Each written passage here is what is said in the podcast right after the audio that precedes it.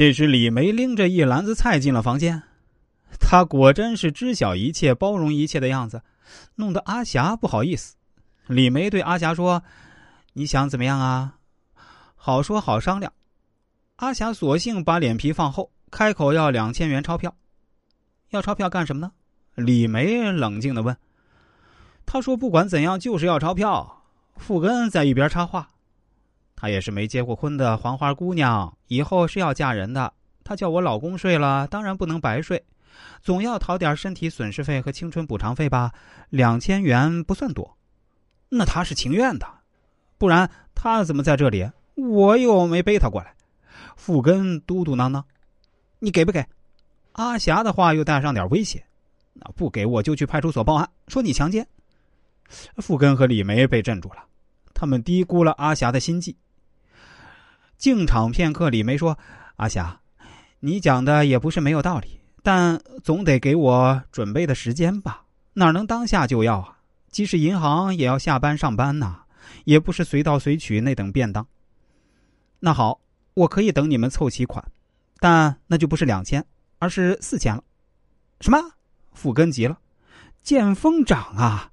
两千四千，一分没有。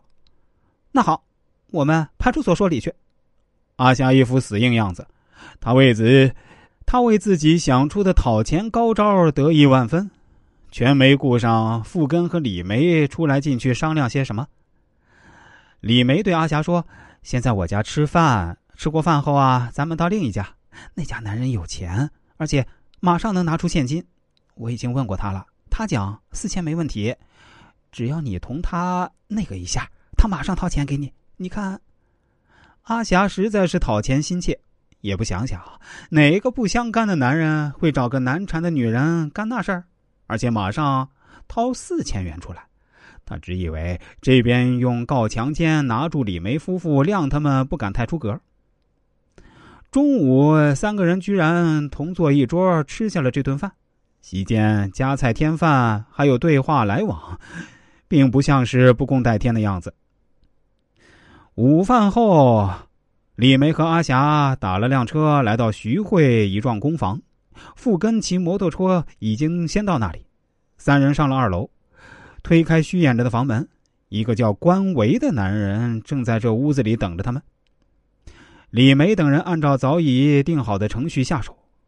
阿霞一进到房间，李梅迅速拿起门后的一个黑色外套捂住阿霞的头。复根、关维用一根早已准备好的绳子狠狠勒住阿霞的颈部，片刻后，这阿霞就停止了呼吸啊。他们把阿霞的尸体先在床底下放了一夜。第二天，李梅等三人来到关维家，开始处理阿霞的尸体。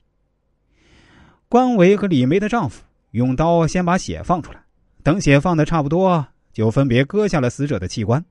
他们将切不碎的尸体部分。装上蛇皮袋，坠上重物，丢进黄浦江，毁尸灭迹。那天是一九九四年三月五日。